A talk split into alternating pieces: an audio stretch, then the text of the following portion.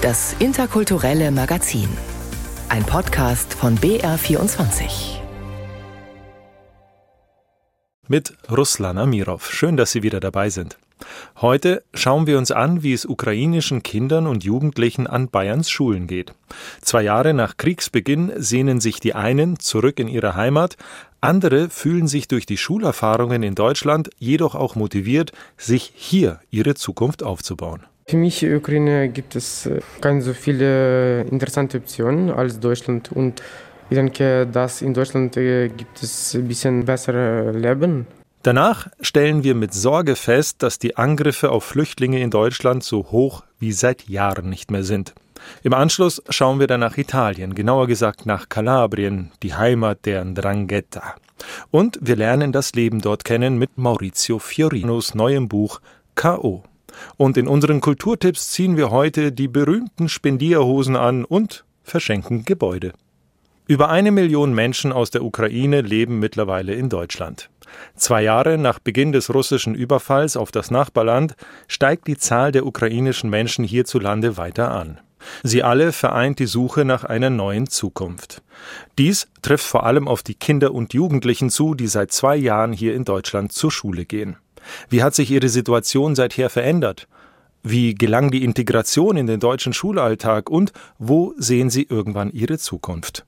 Gabriele Knetsch hat mit einigen Schülern in München gesprochen. Ich denke, wenn der Krieg zu Ende ist, fahren wir wieder nach Hause. Solange wir diese Kriegssituation haben, ist es äh, zu gefährlich und wenn sich das ändert, bessert, dann gehen wir natürlich wieder zurück in unser Heimatland. Nur mit Hilfe einer Dolmetscherin kann ich mit Jechor sprechen. Das ist fast zwei Jahre her. Im März 2022 kommt er mit 15 Jahren in eine sogenannte Willkommensklasse am Münchner Klenze-Gymnasium. Als ich ihn damals treffe, spricht er kein Wort Deutsch, ist schüchtern. Jechors Plan? So schnell wie möglich wieder zurück in die Heimat gehen. Heute treffe ich Jechor noch einmal zum Gespräch an seiner alten Schule. Inzwischen hat er ein ukrainisches Abitur erworben. Der Krieg ist immer noch nicht vorbei. Vor mir steht ein selbstbewusster, hochgewachsener junger Mann, der sich gerade auf sein Studium in Deutschland vorbereitet. Jechor hatte viel Stress in den letzten zwei Jahren. Parallel besuchte er zwei Schulen, eine in Deutschland und eine digital in der Ukraine. Dann war ein bisschen schwierig, aber ist schon fertig.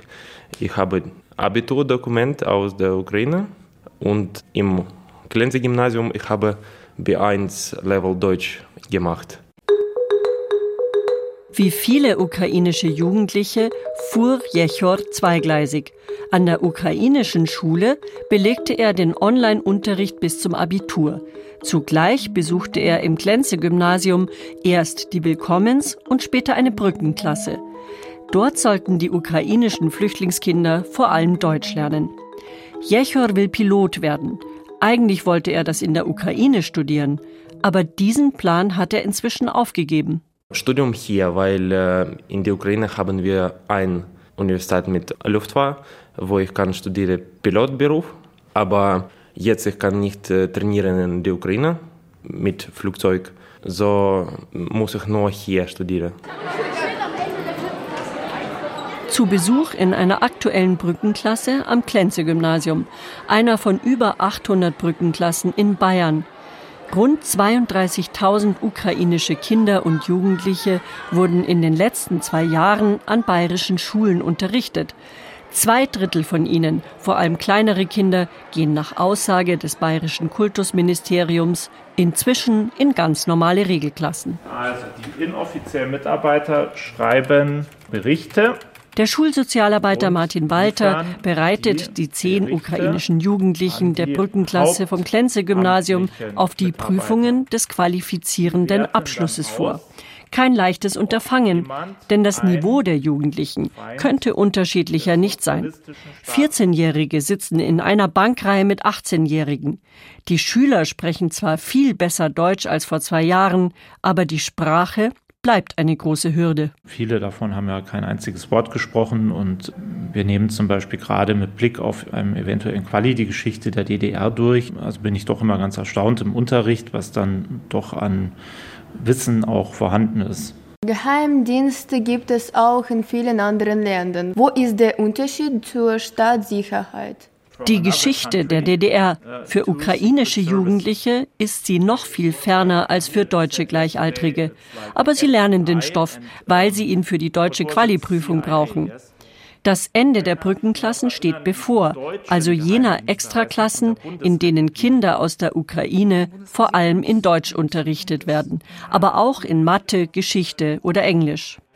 Mikhail, Nastja, Anatoli, Kiu und Maria wollen den qualifizierenden Abschluss unbedingt schaffen. Aber einfach ist das für sie nicht, denn die Prüfung müssen sie auf Deutsch ablegen. Sie alle planen inzwischen eine Zukunft in Deutschland, ich möchte hier bleiben. Hier ist besser als in Ukraine. Ich kann besser Abschluss bekommen, ich kann besser Job bekommen, alles besser. Für die zehn Jugendlichen aus der Brückenklasse im Klenze-Gymnasium ist der Mittelschulabschluss der erste Schritt ins deutsche Bildungssystem. Nach Ende dieses Schuljahres trennen sich ihre Wege. Es gibt ja dann keine Brückenklassen mehr. Einige suchen sich einen Ausbildungsplatz. Andere versuchen, auf einer deutschen Realschule weiterzulernen, wie die 15-jährige Maria oder der 16-jährige Michael. Vor ein Jahr in Realschule gehen, dann einen Realschulabschluss machen und dann, ich denke, im FOS für Sprachen und dann in Universität. Ich möchte nächstes Jahr in deutsche Klasse gehen mit deutschen Menschen. Ein ganz anderes Konzept verfolgt die private Münchner Schlauschule für junge Geflüchtete. Hier wird nach dem ukrainischen Lehrplan unterrichtet, und zwar von ukrainischen Lehrkräften. Die Schülerinnen und Schüler bereiten sich an der Schlauschule auf das ukrainische Abitur vor, aber sie haben auch viel Deutschunterricht. Vor zwei Jahren war ich zum ersten Mal in der ukrainischen Klasse an der Schlauschule. Das ist ein Zimmer für Tomoko, ja, oder Akiko. Damals lernten die ukrainischen Jugendlichen zwar Deutsch, aber viele nicht aus freien Stücken. Viele wollten so schnell wie möglich zurück in die alte Heimat. Jetzt ich möchte in der Ukraine und ich möchte, dass alle Situation ist закончилась. Dass das alles endlich zu Ende geht. Ja. Inzwischen haben Nastja und Slata ihr Leben in Deutschland akzeptiert. Deutsche Sprache wird mir sehr helfen in meiner Zukunft oder so. Und äh, Englisch, äh, Deutsch, es ist sehr gute Kenntnisse und ich kann äh, es benutzen in meiner zum Beispiel Arbeit oder mein Leben oder so. Ich wohne hier fast zwei Jahre und äh, ich habe auch B1-Prüfung gemacht und jetzt B2. Ich möchte hier äh, studieren und äh, deutsche Bildung ja, bekommen. Enge Freundschaften aber haben die wenigsten hier. Ich kann nicht es vermeiden oder so. Ich fühle mich mit deutschen Freunden ein bisschen fremd und ich kann äh, nicht alle zum Beispiel Witzen verstehen oder Kontakte knüpfen. Ich kann nichts leider. Wenn Nastja, Vlad und Slata ihr ukrainisches Abitur in der Tasche haben, wollen sie erstmal in Deutschland bleiben. Ihr ukrainisches Abitur wird hier zwar nicht anerkannt, aber viele Ukrainer besuchen nach der Schule ein zweisemestriges Studienkolleg, das ausländische Studienbewerber auf die deutsche Universität vorbereitet. Wenn sie auch gut genug Deutsch sprechen, dürfen sie hier studieren.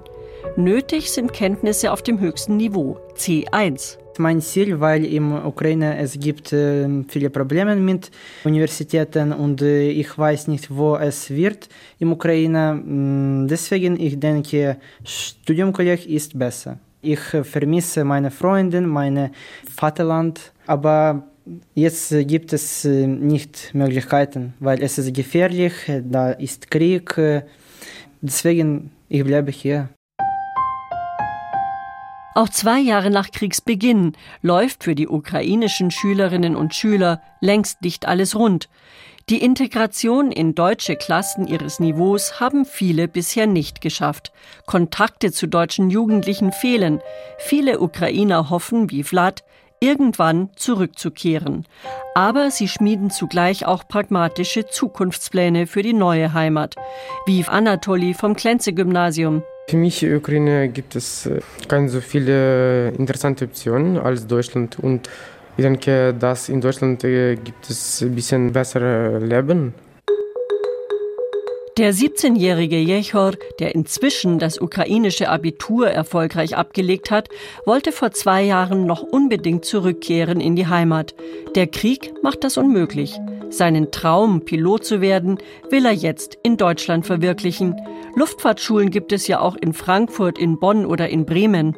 Jechor hofft, dass er, wenn er mit seiner Pilotenausbildung fertig ist, seinem Land eines Tages helfen kann. Ich denke, wenn Krieg ist endet, ich bin sicher, ich zurückfahren, weil ich sehr möchte in meinem Heimatland leben und machen Luftfahrtindustrie. Zwischen angekommen sein und Heimweh. Zwei Jahre nach Kriegsbeginn. Wie geht es den ukrainischen Kindern an Bayerns Schulen? Das war ein Beitrag von Gabriele Knitsch. Angekommen und sich sicher fühlen in einem neuen Land, sei es auch wenigstens nur so lange, bis man irgendwann wieder zurück kann. Das ist ein Wunsch, den wohl alle Flüchtlinge in Deutschland teilen.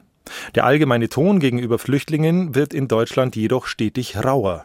Man müsse mehr abschieben und überhaupt weniger Menschen reinlassen und die, die hier sind, sollen doch bitte nur Bezahlkarten statt Bargeld erhalten und so weiter und so fort. Nur Jetzt scheint diesem rauen Ton auch immer mehr ein ziemlich rauer Umgang zu folgen, weiß mein Kollege Uli Haug. Die Sicherheitsbehörden registriert im vergangenen Jahr insgesamt fast 2400 politisch motivierte Angriffe auf Flüchtlinge. Darunter waren 313 Gewaltdelikte, 219 Menschen wurden verletzt. Das berichtet die neue Osnabrücker Zeitung unter Berufung auf Zahlen aus dem Bundesinnenministerium. Für die linken Politikerin Bünger, die die Zahlen erfragt hatte, kommt der enorme Anstieg von Straftaten gegen Geflüchtete nicht überraschend. Sie macht dafür den Erfolg der AfD, die verschärfte EU-Asylpolitik und härtere Abschieberegeln verantwortlich. Im Vergleich zu 2022 kam es im vergangenen Jahr damit zu fast doppelt so vielen Übergriffen auf Geflüchtete. Außerdem registrierte die Polizei 180 Straftaten gegen Flüchtlingsunterkünfte. Das ist der höchste Wert seit 2017. Die Zahl der Übergriffe auf Flüchtlinge, das war ein Einblick von Uli Haug. Italien, das Land der Sonne, der Eiscreme, des guten Weins, der Dolce Vita, der Mafia. Kalabrien, eine Region ganz im Süden Italiens, ist die Heimat der Ndrangheta, einer der gefährlichsten Mafia-Organisationen der Welt, und es ist die Heimat von Maurizio Fiorino. Mit seinem neuen Roman geht er zurück nach Kalabrien und zeigt das Leben junger Menschen dort, das auch mal sein eigenes war. Es war eine Jugend ohne Ausweg. Unser Autor Antonio Pellegrino hat reingelesen in K.O. Eine Hauptstraße, ein Lebensmittelladen, das Apollo-Kino und ein Café, die Hollywood-Bar. Am Ende der Straße die einzige Schule. Bagna Murata, ein Kaff in Kalabrien, einer Region, die oft nicht wegen ihrer Naturschönheiten, sondern wegen Naturkatastrophen und der kriminellen Machenschaften der Ndrangheta in die Schlagzeilen gerät. Der Alltag in Bagna Murata, ermüdend, eintönig die Dorfbewohner Gefangene in jener Senke, wo man im Sommer wegen der unmenschlichen Hitze kaum atmen kann und wo man vergeblich auf den Winter wartet. In diesem surrealen Mikrokosmos wächst Biagio auf. Sein Vater der Dorfmetzger, grob, aggressiv, mit ungehobelten Manieren. Das Geheimnis um Biagios Mutter wird irgendwann gelüftet. Ein echter Austausch, ein zwischen Kindern und Eltern vertrauensvolles Verhältnis, Fehlanzeige. Von Liebe und Zärtlichkeit keine Spur.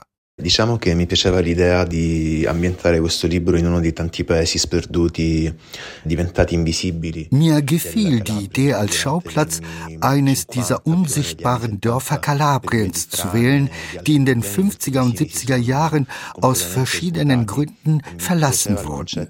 Und ich wollte die Protagonisten mit einem Gefühl der Realitätsferne ausstatten. In diesem Roman geht es um das Unvermögen, miteinander zu reden, um die fehlende Kommunikation Kommunikation. Das Nicht-Miteinander-Reden ist ein Grundelement all meiner Bücher. Die Unfähigkeit, einfach dem Vater oder dem Sohn zu sagen, ich habe dich lieb.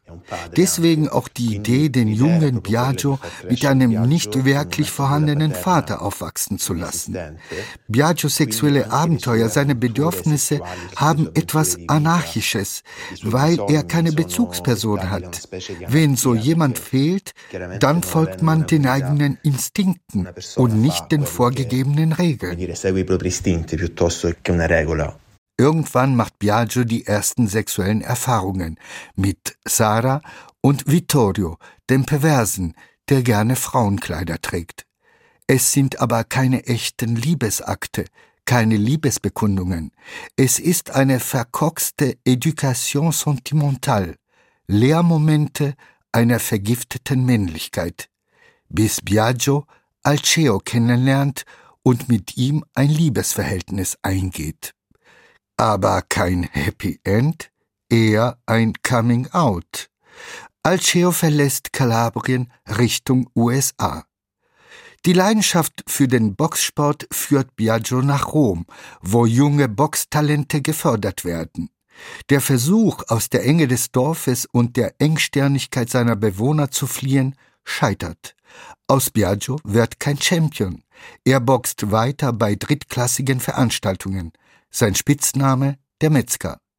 Dieser kurze, wirklichkeitsnahe, aufwühlende Roman ist das Porträt eines unerbittlichen Südens und gleichzeitig eine Parabel über das Fortgehen und Zurückkommen. Vito Teti, ein bekannter Anthropologe, hat den Begriff der Restanza geprägt. Damit meint er diejenigen, die in ihrer Heimat bleiben und diejenigen, die woanders ihr Glück suchen, wobei sich beide Gruppen stets als Südländer begreifen. Nur wenn sie ihre Ziele erreichen wollen, müssen sie ihre Heimat verlassen. Ich wollte immer Schriftsteller und Fotograf werden. Dafür musste ich aus Kalabrien fortgehen. Ich wollte eine andere Wirklichkeit, andere Kulturen kennenlernen, um mich mit anderen Lebensumständen zu kontaminieren. Ich liebe den Süden, kehre oft dorthin zurück, aber das Fortgehen hat mir geholfen, das zu werden, was ich heute bin. Ich verlor verleugne es nicht, aus dem Süden zu stammen, aber ich bereue es auch nicht, meine Heimatregion verlassen zu haben. Io amo il Sud, ci torno spesso, però quel bisogno di andare via mi ha aiutato a diventare quel che sono, perciò, come dire, non rinego di essere del Sud, ma non rinego neanche l'essere andato via. Wie viel autobiografisches steckt in diesem Roman?